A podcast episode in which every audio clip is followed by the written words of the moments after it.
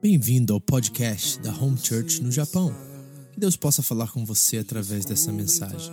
Se você quer mais informações sobre a igreja, entre no site japão.seva.org ou então através da nossa página no Facebook, Seva Japão. Deus abençoe você através desta mensagem, em nome de Jesus. Tua palavra me restaura e me faz crer somente em ti. Abra sua Bíblia comigo. Nós estamos estudando há mais de um ano o Evangelho de João aqui. Nós amamos estudar a palavra de Deus, estudamos ela de forma expositiva, capítulo por capítulo, versículo por versículo, e nós estamos hoje no capítulo 9 do Evangelho de João, é o quarto livro do Novo Testamento. Capítulo 9, nós vamos ler hoje do 6 ao 16. E vamos ver o que o Senhor tem preparado para nós nessa noite. Semana passada nós tivemos um, um sermão, por assim dizer, de caráter mais estudo. Né? Nós estudamos sobre, por exemplo, maldição hereditária, se existe ou se não existe. Se você não ouviu essa mensagem, procure no podcast. E hoje nós vamos entrar numa questão mais prática, mais didática. Então nós vamos ter aplicações diretas na nossa vida hoje. Tanto é que eu, só hoje pela manhã eu consegui passar só o primeiro ponto para a igreja de GIF. Nós trabalhamos alguns conceitos, algumas ideias ali muito importantes, de, de forma aplicativa mesmo, didática mesmo, para que nós possamos experimentar a palavra de Deus em toda a sua essência. Lembrando que o Evangelho de João é escrito da perspectiva de um amigo íntimo de Cristo. João fala dessa perspectiva de amizade, de, de carinho, de amor. Ele mesmo se auto denomina o, o, discípulo amado de Jesus. Ele disse que ele colocava a sua cabecinha no colo do mestre.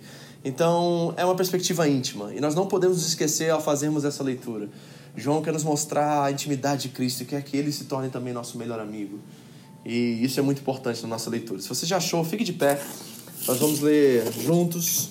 Eu quero que você leia na, na sua versão, do jeito que está escrito na sua Bíblia. Não se preocupe com quem está do seu lado. Fale em voz alta. E aqui está nosso tempo de ler a palavra mesmo, porque como eu sempre digo a vocês, a leitura, a leitura já é suficiente. Eu vou tentar fazer o melhor aqui para expor o texto, mas se você saísse daqui agora com a leitura da palavra, ela seria suficiente para transformar a sua vida. Amém? Nós cremos nisso. Então vamos à leitura, começa no versículo 6 do Evangelho de João, capítulo 9, até o 16. Todos acharam? Vou contar até 3, você começa a leitura aí em voz alta, amém? 3, 2, 1. Tendo dito isto, cuspiu no chão, misturou terra com saliva e aplicou aos olhos do homem. Então disse-lhe: Vá lavar-se no tanque de Siloé, que significa enviado. O homem foi, lavou-se e voltou vendo. Voz alta. Amém. Feche seus olhos. Pai querido, nós vamos tentar aqui, Deus, o nosso melhor, de tentar explanar, entender, interpretar essa passagem, trazer aplicações diretas à nossa vida. Pedimos, Espírito Santo, fale a cada um. Traduza aquilo que eu não consegui falar ao coração deles, para que eles possam ter em mãos algo palpável, algo que eles possam levar para casa, colocar em prática e experimentar essa vida abundante que o Senhor já nos prometeu. Fale conosco nessa noite, em nome de Jesus. Amém. Amém. Pode sentar. Muito obrigado. Vamos recapitular algo que é super importante que tem a ver com o contexto dessa passagem. Nós estudamos o capítulo 8 e o capítulo 8 terminou de uma forma extraordinária. Jesus termina dizendo que ele é o Eu Sou.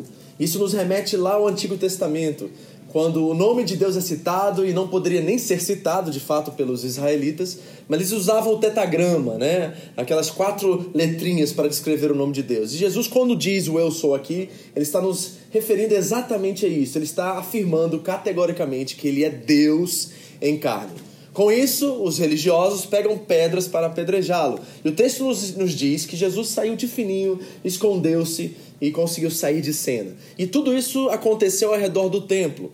Nesse exato momento, Jesus está saindo do templo e ele se dá, se depara com um cego de nascença. E como nós dissemos, dissemos semana passada, a cura de um cego de nascença não havia sido registrado ainda nos livros, nos documentos dos religiosos daquela época. Tanto a lepra quanto a cura de uma doença de nascença era algo inadmissível, impossível para os religiosos. E eles afirmavam, esses escribas, esses estudiosos, principalmente de linha farisaica, de que somente o Messias poderia operar um milagre como a cura de um cego de nascença. E Jesus faz isso, opera esse milagre, nós vamos ver exatamente isso agora, e é como um sinal, é como se algo estivesse acontecendo para afirmar ainda mais, de forma categórica, que ele é o eu sou que ele descreveu no capítulo anterior. Jesus está no templo nesse exato momento, está se revelando como Messias e está próximo ao tanque de Siloé. O tanque de Siloé se situava ao redor, ao, do lado de fora dos muros de Jerusalém. E se você lembra da nossa ministração sobre a mulher pega em adultério e sobre a questão do contexto todo da festa dos tabernáculos e como os sacerdotes usavam água para descrever como ato profético a chuva que Deus enviaria sobre eles, a água que era retirada para essas cerimônias era do tanque de Siloé. Era esse caminho que eles percorriam para ir buscar essa água e derramar e fazer aquele ato profético que nós estudamos aqui, lá no capítulo 8 também. Esse é o tanque de, de, Siloé e onde nós estamos situados exatamente aqui nessa história. É aí que nós estamos, esse é o contexto da passagem, ok? Agora, alguém aqui já ouviu falar de uma tática de guerra, uma técnica de guerra chamada de choque e espanto? Já ouviu falar sobre isso? Alguém aqui? O que, é choque e espanto? É uma técnica conhecida também como domínio rápido, por exemplo. É, é um uso de poder avassalador e demonstrações espetaculares de força para paralisar a percepção do inimigo ao ponto de que ele é, fique desanimado ou ao ponto que destrua a sua vontade de lutar. Deixa eu dar um exemplo disso para vocês. Na Segunda Guerra Mundial, os Estados Unidos bombardeou Hiroshima e Nagasaki, mandando bombas de atômicas aqui e acabaram com aquelas cidades. E a partir daquele momento, os japoneses se renderam na guerra. Foi uma tática de guerra avassaladora que acabou e destruiu isso. E eu estou trazendo esse exemplo para vocês porque, não de forma bélica aqui, mas Jesus está usando essa mesma tática, de certa forma, com os religiosos. Ele quer chocá-los e ele quer espantá-los, de certa forma. E isso é uma técnica que não só os governantes, os, né, os presidentes, os líderes militares usam, e Jesus vai usar de forma é, metafórica, espiritual, religiosa aqui com os religiosos, mas são técnicas também que os nossos pais usavam conosco, não é? Choque espanto já passou? Assim, por exemplo, você vai fazer uma coisa errada e de repente você ouve assim: O que, você está fazendo, menino? choque, espanto. Não é isso? Lembra quando você tinha dois, três anos de idade, quatro anos de idade, aí você vai lá com o dedinho na tomadinha? Aí de repente você vê aquela voz carinhosa lá no fundo dizendo: Sai daí, menino! Choque, espanto. É isso. E, gente, não vamos negar uma coisa aqui. Jesus quer realmente usar esse tipo de tática às vezes. E ele faz isso muito com os religiosos. Porque ele sabe que esses religiosos, eles querem através da, da reverência ou da reputação que eles tinham diante da multidão, é, fazer discípulos conforme a, a sua doutrina, os seus dogmas, os seus rituais. E Jesus queria colocar eles no lugar deles. Jesus vai usar uma técnica aqui muito interessante. Vamos olhar o contexto só mais uma vez para mim fazer para que eu possa fazer você entender. Primeiro, Jesus está curando um cego de nascença. E isso é algo impossível. OK? De acordo com os religiosos daquela época, curar um cego de nascença era algo impossível. Segundo, Jesus está fazendo isso no Shabat. Jesus está fazendo isso no sábado. Olha só que coisa interessante. E para os religiosos daquela época, isso era algo inadmissível. Ninguém poderia fazer obras no sábado. Era mandamento, está lá no quarto mandamento da Bíblia. Ninguém poderia né, é, ultrajar esse mandamento. Então ele faz algo inadmissível. E não só isso, mas Jesus também está misturando terra com cuspe, gente. E isso era algo assim imprevisível. E vamos olhar essas três características que eu citei para vocês. Primeiro, Deus é impossível usa, usa métodos e, e técnicas inadmissíveis e também é um Deus imprevisível. Não é verdade isso na nossa história? Ele não já agiu de forma impossível na sua vida, em alguma área a qual você achava que a causa havia chegado ao fim, e de repente algo vira e, uma, e você reconhece que realmente, se não fosse a mão de Deus naquela situação, nada teria acontecido? Todos nós experimentamos isso. Deus é um Deus de causas impossíveis. Nós vemos isso na Bíblia o tempo todo. Mas ele também usa formas e meios pelo qual nós, como seres humanos, não conseguimos entender. Certo? Você já teve essa experiência de experimentar algo em Deus que você não compreende, mas acontece? Ou aconteceu? Deus usa formas inadmissíveis aos olhos humanos e aos olhos principalmente da religião. E Deus também é uma pessoa imprevisível, a gente não sabe como Deus vai agir. E o problema nosso é que nós tentamos colocar Deus dentro da nossa caixinha religiosa o tempo todo, e eu tenho reparado isso muito dos nossos dias, que as pessoas que estão principalmente dentro da igreja e dentro da igreja evangélica, é que nós pensamos saber exatamente como Deus vai agir em toda a situação. Isso é um enorme perigo. Porque nós fazemos um Deus à nossa própria imagem, ou diante dos nossos próprios conceitos. Isso já não é mais Deus, isso é um ídolo. Se o Deus que você serve não contradiz, não contraria você em nada, não é Deus que você serve, é você mesmo. Nós servimos um Deus que nos contraria o tempo todo. Você ouve a voz do Espírito na sua consciência dizendo sim e não, muitas das vezes durante o seu dia. Pois é, esse é o Deus que nós servimos, é um Deus imprevisível. Todas essas características que eu mencionei aqui para vocês, elas são parte do caráter de Cristo. E o que Deus está fazendo aqui, o que Jesus está fazendo é algo inadmissível culturalmente, gente. Você usar de cuspe era algo assim arrogante, algo assim repugnante dentro da religião judaica. Não se usava de cuspe. Eu fui estudar um pouquinho sobre isso e vi que algumas culturas pagãs daquela época usavam da saliva, usavam do cuspe como meio de cura e de manifestações espirituais daquela época. Mas os judeus, para os judeus, era inadmissível, era algo nojento, era algo de fato repugnante. Mas você sabia também que Jesus usa essa técnica três vezes na Bíblia? Então tem algo mais profundo acontecendo aqui. E nós precisamos avaliar isso e entender. Porque o que eu quero afirmar é que aquele eu sou que se manifestou e se tornou real para nós no capítulo 8 está de certa forma, de forma dramática aqui, através dessa experiência do, da terra e do cusme, nos mostramos que ele é verdadeiramente o eu sou. Posso mostrar para vocês na Bíblia as outras duas vezes que Jesus usa isso? Abra comigo agora rapidamente Marcos capítulo 7. O que eu quero afirmar é que tem algo muito maior, muito mais profundo, muito mais intenso acontecendo aqui. E quando nós captarmos isso, quem saiba, nós possamos ver Jesus como o verdadeiro eu sou nas nossas próprias vidas. Marcos 7, 31 ao 35. Marcos 7, 31 ao 35. Acharam? Acompanhe a leitura comigo. A seguir, Jesus saiu dos arredores de Tiro e atravessou Sidom, até o mar da Galiléia a região de Decápolis. Ali, algumas pessoas lhe trouxeram um homem que era surdo e mal podia falar, suplicando que lhe impusesse as mãos. Depois de levá-lo à parte, longe da multidão, Jesus colocou os dedos no ouvido, nos ouvidos dele. Em seguida, cuspiu e tocou na língua do homem. Eita! Não tá ficando mais estranho o negócio aqui, gente? Não tá ficando uma coisa assim, culturalmente falando, um pouco difícil de engolir? Literalmente. Não tá?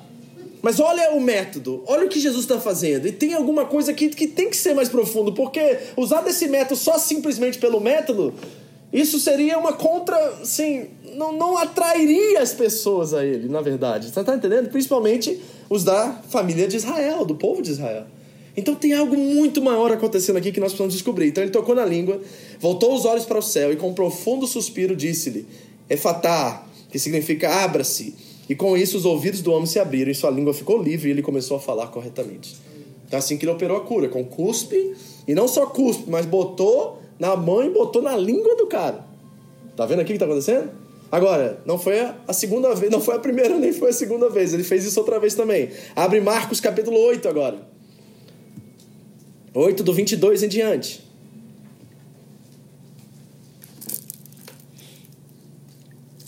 Acharam? Acompanhe a leitura comigo. Eles foram para Betsaida e algumas pessoas trouxeram um cego a Jesus, suplicando-lhe que tocasse nele. Ele tomou o cego pela mão e levou para fora do povoado. Eu acho isso tão maravilhoso em Jesus, né? Que Jesus não quer mídia, né? Jesus não quer propaganda eleitoral, né? Jesus não quer marketing do Facebook, né? Jesus ele quer fazer as coisas com, com para abençoar aquela pessoa, para honrar o Pai. Ele não está interessado em mídia, não está interessado em marketing. Ele não, não só levou naquela primeira passagem um homem de lado, fora da multidão, para fazer um milagre, mas ele faz a mesma coisa com esse. Bota ele de ladinho, vem cá, deixa eu resolver isso aqui, eu e você. E muitas das coisas que Deus trata conosco é eu e você, não é assim a lógica? Não é assim a dinâmica? Deixa eu dizer uma coisa para vocês. Eu acredito que 99% dos casos a qual nós estamos buscando a Deus, na verdade, Ele quer tratar comigo e com você de forma privada, particular. E Ele quer que essa experiência glorifique a Deus, Ele quer que as nossas obras sejam vistas pelos homens, como diz em Mateus 5. Mas é muito mais uma questão, assim, sabe, de conhecê-lo.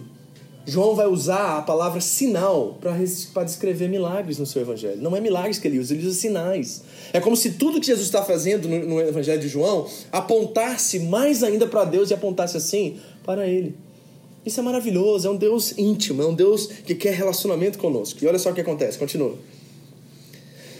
É, ele tomou o cego pela mão e levou para fora do povoado. Depois de cuspir nos olhos do homem, piorou. então pensa comigo.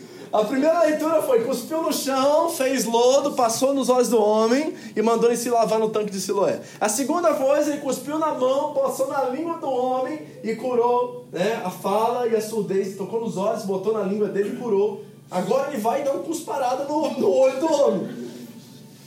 Não é interessantíssimo isso aos nossos olhos hoje olhando aqui? Mas é o que eu estou dizendo, gente. É uma tática de choque e espanto.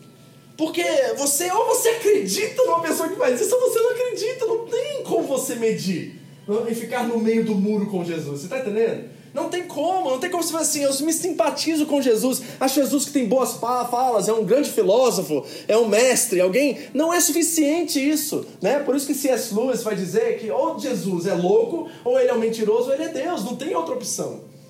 Então nós estamos olhando aqui uma tática que a, a sua cultura e a nossa também é repugnante, algo assim, ah, o que está acontecendo? E tem que ter algo muito mais profundo do que isso aqui, porque senão é muito louco isso, não é não? Termina a leitura, só para a gente ver o que aconteceu. Depois de cuspir nos olhos do homem e empolir as mãos, Jesus perguntou: Você está vendo alguma coisa? E ele levantou os olhos e disse: Vejo pessoas, elas parecem árvores andando. E mais uma vez Jesus colocou as mãos sobre os olhos do homem. Então seus olhos foram abertos e sua vista lhe foi restaurada. E ele via tudo claramente. E Jesus mandou que não falasse ao povo e não entrasse no povoado. O que está acontecendo aqui, gente? Será que ele está nos revelando que ele é realmente aquele eu sou lá do último versículo, dos últimos versículos do capítulo 8? Será que tem algo na história de Israel, na história da Bíblia, que nos revela algo mais profundo sobre essa questão né, de saliva, de terra, de cuspe, disso e daquilo? E quando eu estava estudando pensando nisso e também ficando chocado, espantado com as técnicas de Jesus, uma coisa soou, uma voz soou muito singela no meu coração, dizendo assim: Vitor, você já estudou sobre DNA? Aí eu pensei assim: não, nunca entrei a fundo nesse assunto. Tá? Eu falei assim, e eu senti no coração de pesquisar. E sabe o que eu descobri? Que quando acontece um crime, por exemplo, e os investigadores vão à cena do crime, eles têm como extrair DNA de alguns lugares específicos. Sabe quais são os lugares preferidos deles? Olha o que eu descobri: é suor, saliva, urina e até cera dos ouvidos. Estão lugares aí perfeitos para extrair DNA para identificar quem foi o culpado ou o que aconteceu né, e trazer um pouquinho mais de né, clareza para aquela cena de crime. Urina, saliva, suor e cera. E aí eu fico olhando para aquilo e perguntando para mim mesmo assim: quando o homem foi criado, ele foi criado perfeito. A Bíblia diz que o pecado entrou no mundo e quando o pecado entrou no mundo, a morte entrou no mundo. E aí começou essa, essa deteriorização do homem, a qual nós começamos a entrar doença, entrou todos os tipos de males no mundo a partir da desobediência e a partir do pecado. Antes o homem não sofria, ele vivia eternamente, ele estava na presença de Deus por toda a eternidade. É isso que o texto do Gênesis nos ensina. Mas quando o pecado entrou no mundo através da desobediência, a morte entrou e com a morte todas as suas sequelas que as doenças, as enfermidades e as coisas. Mas o propósito de Deus desde o início não era que isso tivesse acontecido, mas com o livre-arbítrio acabou acontecendo. Deus, né, construiu a, pot a potencialidade do mal entrar no mundo e do homem não escolhê-lo. Porque era necessário, porque senão nós seríamos robôs. O amor requer que haja livre escolha do outro. E para criar um mundo onde há amor, onde exista amor, Deus teve que criar a possibilidade de também haver rejeição, ódio, mal. Todas essas coisas entram na, na equação quando o amor precisa existir.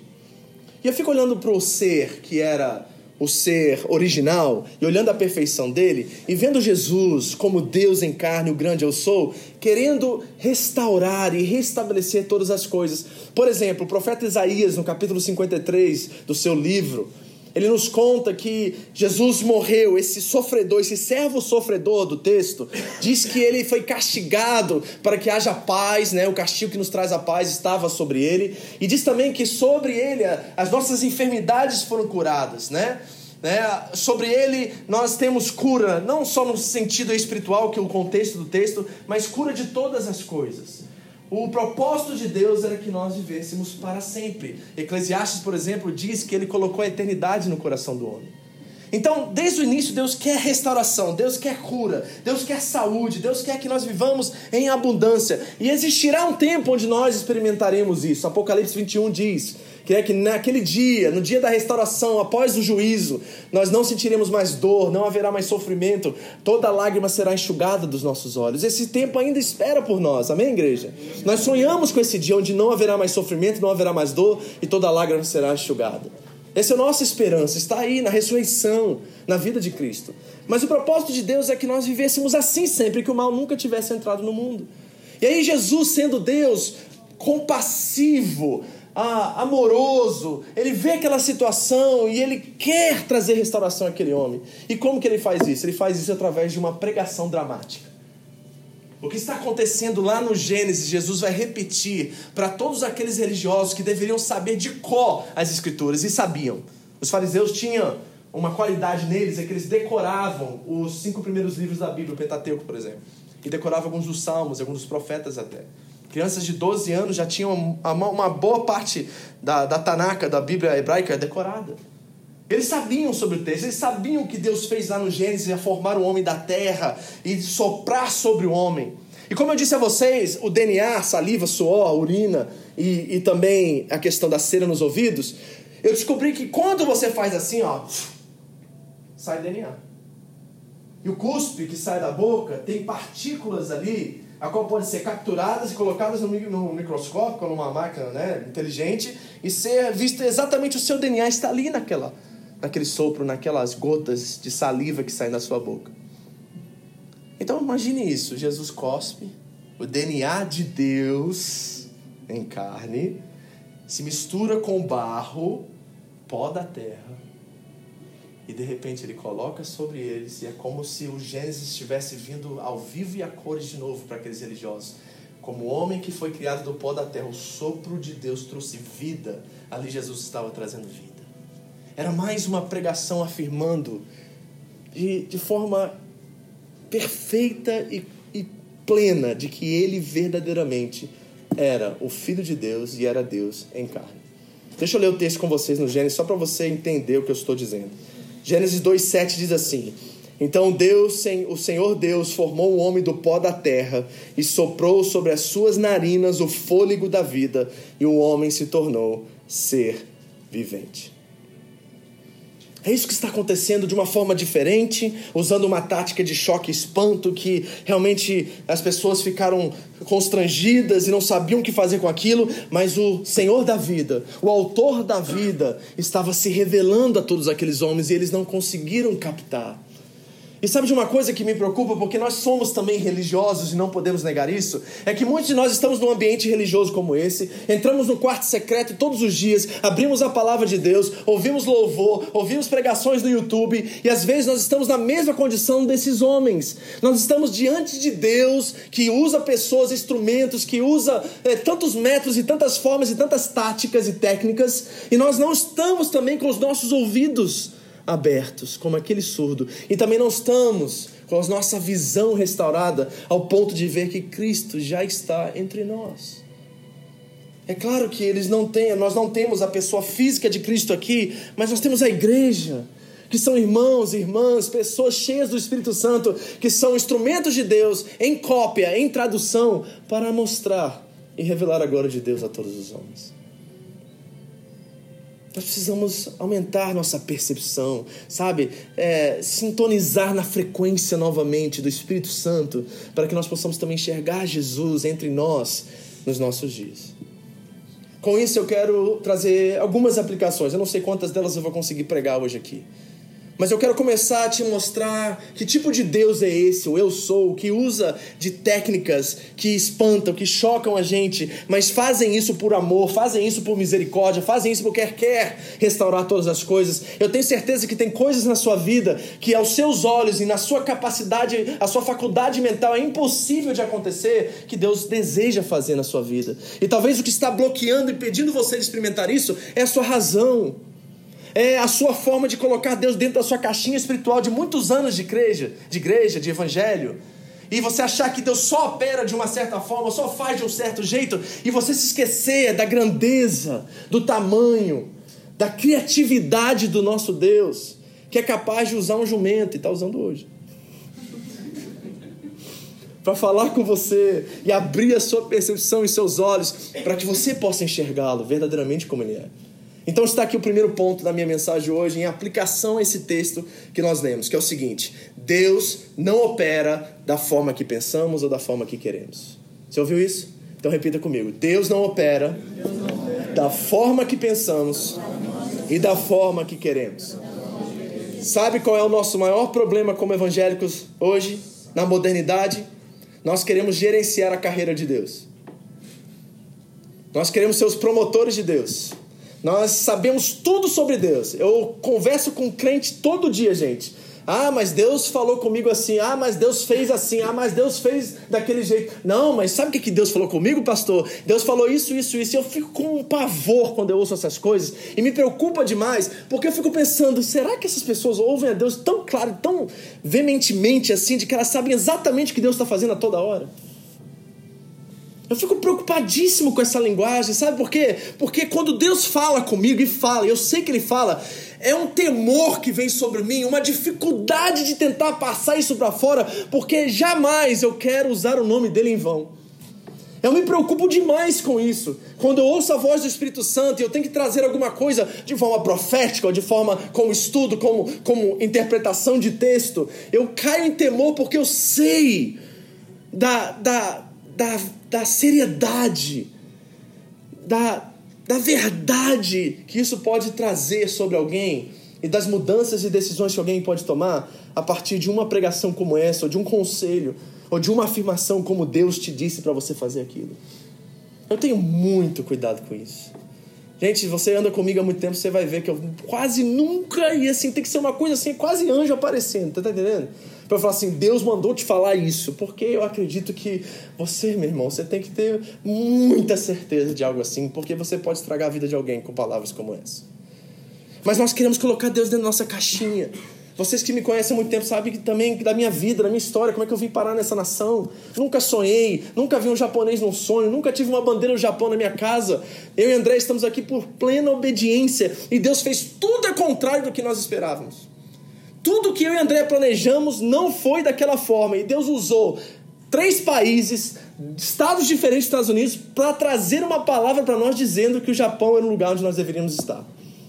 O nosso Deus não opera da forma que nós pensamos e da forma que nós queremos. Ele opera conforme o seu caráter e nós precisamos ter temor no coração para ouvir a voz dele e obedecer. Segunda coisa que eu aprendo com esse texto não deixe a sua religiosidade impedir você de viver mais de Deus. Você pode repetir isso comigo? Vamos lá? Não deixe a sua religiosidade impedir você de viver mais de Deus. Sabe quantos milagres Jesus operou no sábado? Sete. Você acha que ele estava dizendo algo aos religiosos ao fazer isso? Em Marcos 2, 27, 23 em diante, ele vai dizer que o sábado foi feito para um homem, não um homem para o sábado. Sete vezes Jesus opera milagres dessa forma.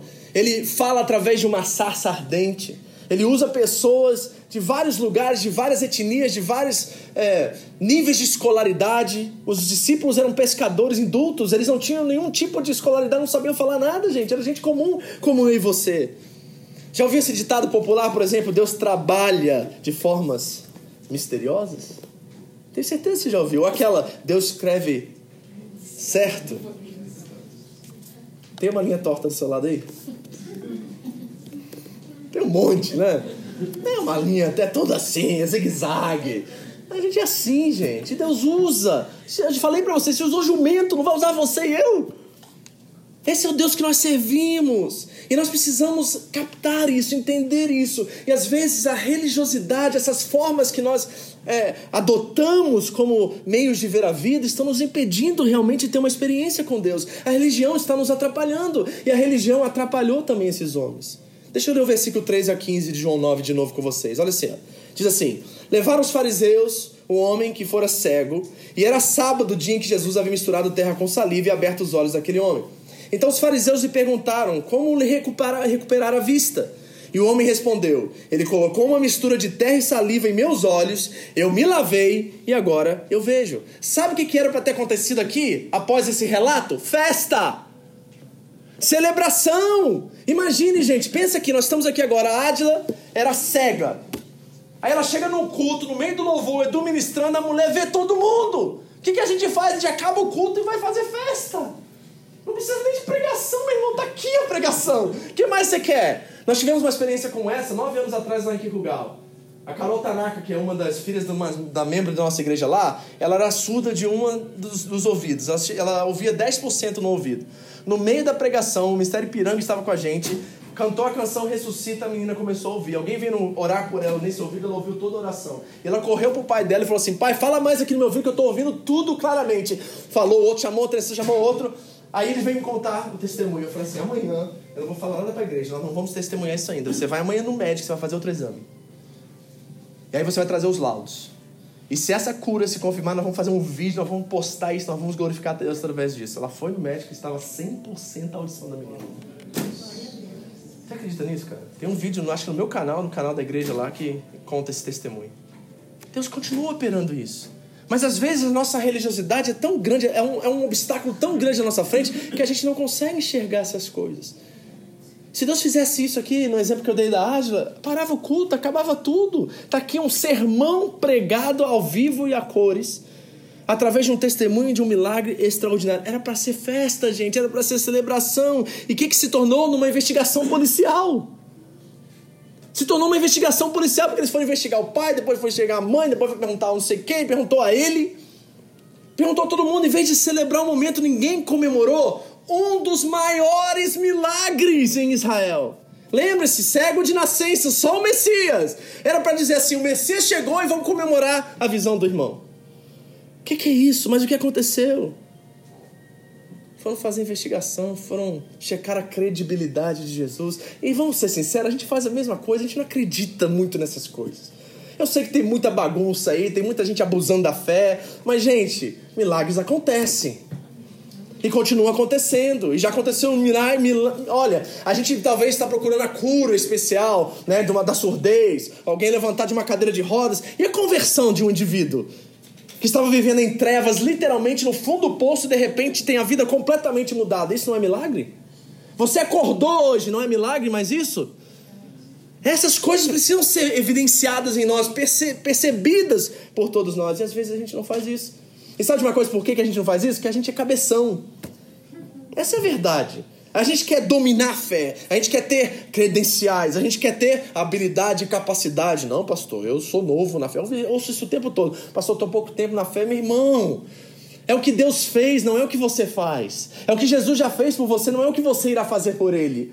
É isso que vale, é isso que conta. Veja a resposta desse homem. Olha, eu não sei quem ele é, eu acho que ele é um profeta. Se você continuar lendo o texto, você vai ver isso. Eu só sei de uma coisa, ele diz. Eu não vi, agora eu vejo. Ponto final, meu irmão. Quem vai argumentar com isso? Olha, pastor, não tenho PhD, não tenho mestrado, nunca estudei em seminário bíblico, estou na igreja há pouco tempo, mas só sei de uma coisa: eu era podre, ruim, pecador miserável. Hoje eu sou salvo pela graça de Deus, amo as pessoas, amo minha família e quero restaurar minha vida. Hello? Tem alguma coisa mais significante, mais poderosa do que isso? Mas a gente quer aprofundar, a gente quer complicar demais as coisas. E nós estamos sendo religiosos quando a gente faz isso. O grande poder do Evangelho está em uma vida transformada por Deus. Amém? O grande poder do Evangelho está em uma vida transformada pelo poder de Deus. Então eu quero te dar uma dica. Identifique ao sair daqui, hoje à noite, no momento da administração? Quais são as áreas religiosas da sua vida que estão impedindo você de viver um milagre? Deus continua fazendo milagres. Jesus é o mesmo ontem, hoje e para sempre. Deus continua operando maravilhas, milagres, transformações, restaurações familiares em todas as áreas. Qual é a coisa hoje que está impedindo você de desejar por isso? Porque tem gente aqui que nem deseja mais por isso. Você bate cartão aqui no domingo, você bate cartão no quarto, você bate cartão na oração. A oração se tornou a, a livre de consciência. Você vai orar porque você tem medo de Deus te castigar no outro dia porque você não orou. Ou você dizima porque você tem medo de acontecer algumas coisas nas suas finanças. A, a, relação com Deus não se baseia no meio, porque no verdadeiro amor não existe medo. O verdadeiro amor lança fora todo medo. É isso que a palavra de Deus diz em 1 João 4. E nós precisamos nos apropriar disso. Identificar quais são as áreas religiosas que nos impedem de ser aquilo que Deus está fazendo em nós, construindo em cada um de nós. Se pessoas te frustraram na fé, meu irmão, dá a volta por cima, sai dessa logo, porque isso está impedindo você de viver milagres, de experimentar a presença de Deus, a transformação dele. Foi machucado, foi ferido, te decepcionaram? Prepare-se, porque vai acontecer mais ainda. São seres humanos aqui. Eu sou ser humano, um dia eu tenho a plena certeza e convicção que eu vou te decepcionar.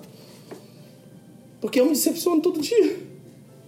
Todo dia eu fico assim, meu Deus, que cara ruim, não consegue fazer uma coisa, acerta. Acerta uma, pelo menos, Vitor. Todo dia eu tô lá de joelho e falo assim: Senhor, mata-me, mata-me. Quero morrer, não aguento mais. Esse Vitor tá muito vivo. Todo dia. Eu espero que a sua experiência com Deus seja assim também. Porque a Bíblia nos chama de sacrifício vivo, não é morto. Eu já expliquei isso para vocês. Se fosse morto, a gente ficava no altar. Já que é vivo, quer sair o tempo todo do altar. Né? Bota no altar e sai correndo. Bota no altar, sai correndo. Jesus traz de volta pro altar. Aí a gente pede, mata, senão não vai dar certo, Jesus. Não, é vivo mesmo. Então continua aí, meu filho. É a sua decisão de querer ficar aí. Porque seria melhor para mim se Jesus já me matasse logo e deixasse eu no altar, que seria mais fácil. Não. Mas o relacionamento com uma pessoa que é Deus é um, é um relacionamento vivo, autêntico, espontâneo, que deseja e quer que nós o desejemos. Aí que tá a jogada. Porque se Deus quiser matar a gente, ele mata. Se quiser virar robô, a gente vira. Mas ele não quer isso, ele quer livre, espontânea vontade nossa de querer servi-lo, amá-lo e experimentar os benefícios que ele tem para nós. O que está impedindo você de viver isso?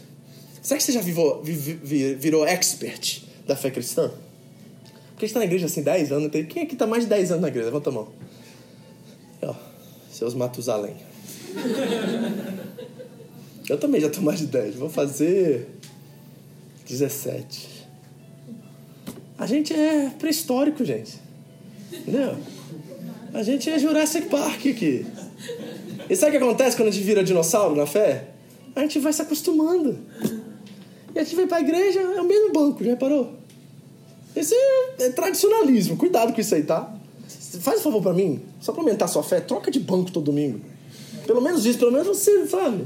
Você dá assim uma, uma perspectiva diferente. Você olha para um pastor diferente, um lado diferente, olha para o louvor de uma. Porque a gente tem assim. A gente vai. É, é, coisa de velho isso, sabe, gente? Coisa de velho. É, eu tô ficando velho, eu sei que tem muita mania. A gente cria um monte de mania, um monte de repetições, um monte de coisa, mas a nossa cabeça não é velha, nós temos a mente de Cristo, diz a palavra. Jesus é jovem, Jesus quer que a gente experimente coisas novas nele, experimente milagre, experimente, mas a gente quer ser expert de Deus. E a gente precisa se desprender dessas coisas urgentemente. Amém, queridos? Em nome de Jesus. Terceiro, eu vou só no terceiro a gente vai parar. Espere ser chocado e surpreso por Deus. O que Jesus fez chocou aquele povo. Ninguém entendeu nada e todo mundo deu aquele. Eu. Rolou um. Entendeu? Rolou um sentimento. Se, eu, se você tivesse lá, você ia falar, eu né? Saliva com terra, que coisa mais esquisita e nojenta. Vamos ser sinceros, é nojento. Mas é nojento a partir da perspectiva de quem está fazendo. Porque se eu cuspisse é nojento. Se Deus cospe é outra coisa, meu amigo. Não tem bactéria, não tem doença no homem perfeito. Saliva que cura Gente, se eu falasse para você que eu tivesse, eu tivesse uma, um pote de saliva que cura que todo mundo comprava. Hoje em dia tá comprando água, por que não vai comprar saliva? Não é isso? Imagina, você passa por uma situação de enfermidade aí, você descobre que tem uma saliva ali no pote que vende na igreja no Sedical. Que vai sarar exatamente essa dor. Você vai pagar quanto for necessário para salvar isso, queridos. Que eu entrei nisso? Porque se é Deus que está fazendo isso, quem somos nós para julgar a intenção e julgar a técnica que ele usa? E isso fala da nossa religiosidade, porque se a gente acha inconvencional, se a gente acha nojento, gente, isso fala muito mais de nós do que dele.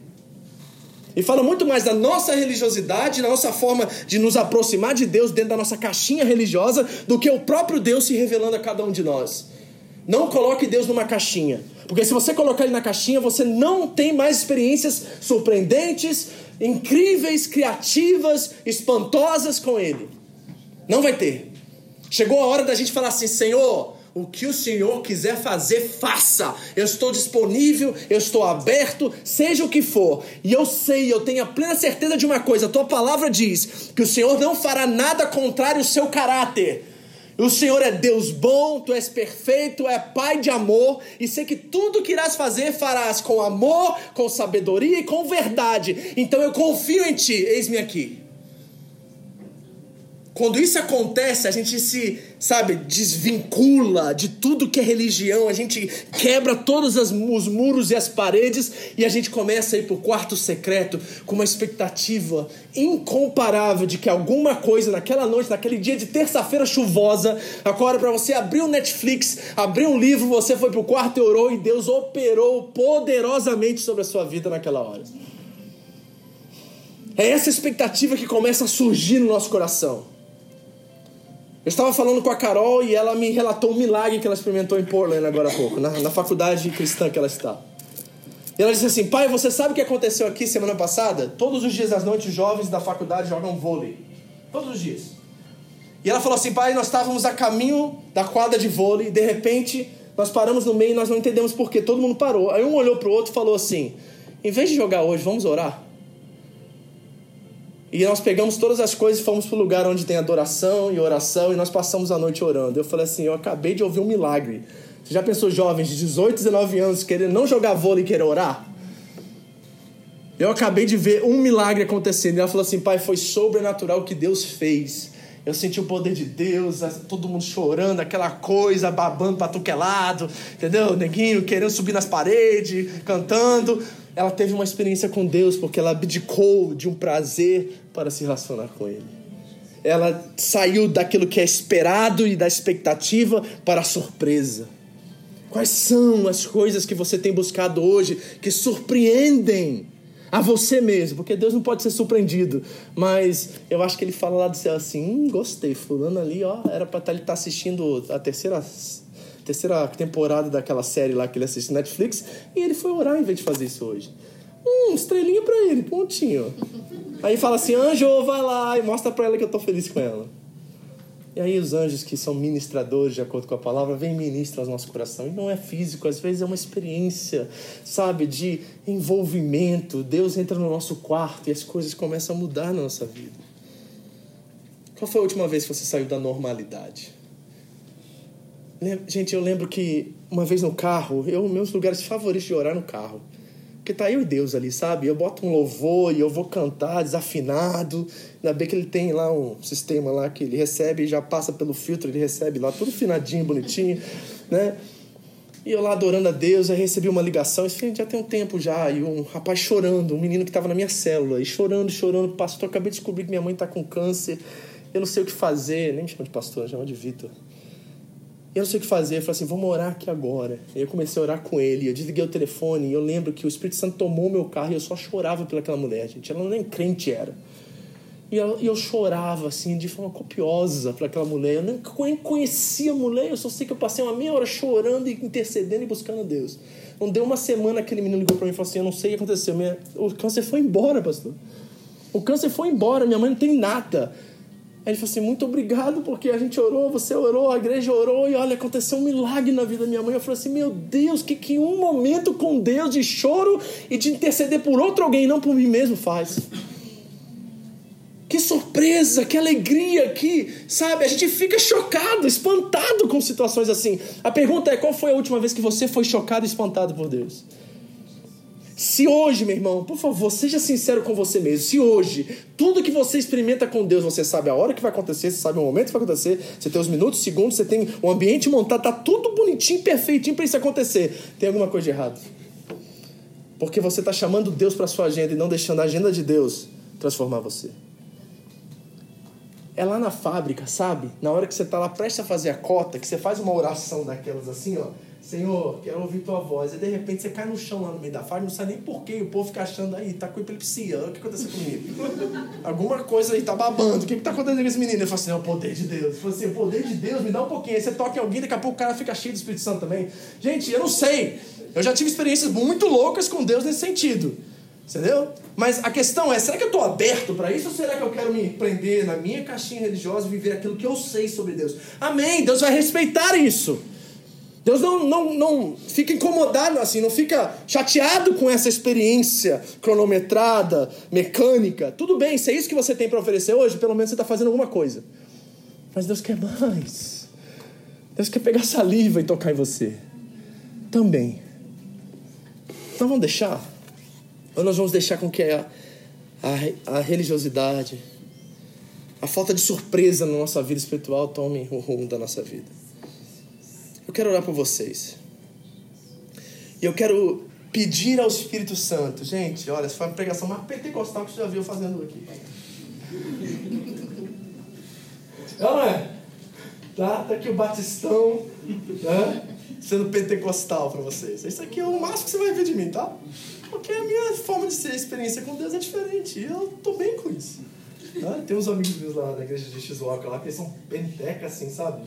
De, tipo, o cabo da Ciolo, entendeu? E eles falam assim, pastor, você precisa de mais experiência, você precisa disso, precisa de... Meu irmão, calma, eu tenho meu jeito, você tem o seu. Se a gente fosse tudo igual, não ia dar certo. Não ia ter completitude entre nós. Deixa eu ser do meu jeito, assim, caladão, né? Gosta de estudar a palavra, gosta de ensinar. Deixa eu do meu jeito aqui. De vez em quando Deus vai lá e me cutuca, me dá umas experiências pentecostais. Mas se eu for igual a você, imagina um monte de gente rodopiando aqui na igreja, não ia dar certo esse negócio. Entendeu? Ia dar certo e bater um no outro, ia ficar chateado com o outro. Deixa eu ficar na, minha, na, na palavra e eu ensinando vocês. Aí de vez em quando eu dou uma mexidinha assim. De vez em quando dá um.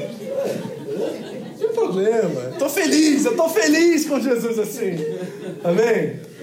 Mas a gente tem que abrir nosso coração para isso, gente. Olha, a primeira vez que eu falei em línguas, eu, assim, eu tava morrendo de medo. Eu falei, que esse povo tá louco? Eu nunca vi um negócio desse, que loucura é isso? E eu tive uma experiência com Deus. Fui batizado no Espírito Santo. Agora, eu tenho o meu jeito de expressar isso. Vocês não vão ver eu falando isso de público, porque é eu e Deus essa questão. Não, é só quando tiver muito espiritual o negócio aqui mesmo que rola. Porque é a minha experiência, é o que eu quero com ele, eu e ele nesses momentos. Eu estou feliz com isso. Você está aberto para isso? Hoje, você quer ser espiritual, ter uma experiência com Deus. Isso pode acontecer aqui agora. É, esse lugar não é próprio, a gente não tem as luzes, a fumaça, sei lá. É, porque a gente, crente é complicado, não é? Crente é complicado. Tem que ter fumaça, né, Edu? Tem que ter um ambiente, aí tem que ter a voz do Edu no final. Oh, glória! Aí eu vou. Uh, tremeu tudo agora. Vai. Filho meu. Aí a gente, opa, Jesus está aqui. É, Jesus está aqui do jeito que você é. Ele esteve aqui o tempo todo, a terra e toda a sua plenitude pertence a Ele. Mas a gente tem que estar aberto. A gente tem que querer. A gente tem que quebrar toda a religiosidade e ter uma experiência com o Eterno. Porque Ele quer nos encher do Espírito Santo. Não vos embriagueis com vinho que leva à dissensão, mas sejam cheios do Espírito Santo. Amém? Vamos buscar Ele agora? Vamos fazer dessa experiência inconvencional de saliva e cuspe e terra e trazer isso pra gente agora de uma forma muito didática, como eu disse aqui, bem aplicativa. E dizer assim: Senhor Jesus, faz algo novo em mim. Eu estou tão cansado da minha rotina espiritual. Eu estou tão cansado do meu sistema que eu criei na minha cabeça e das formas que eu gerei. Faz algo novo, renova-me, bota-me um vaso novo, me dá vinho novo, que alegria sobre a minha vida.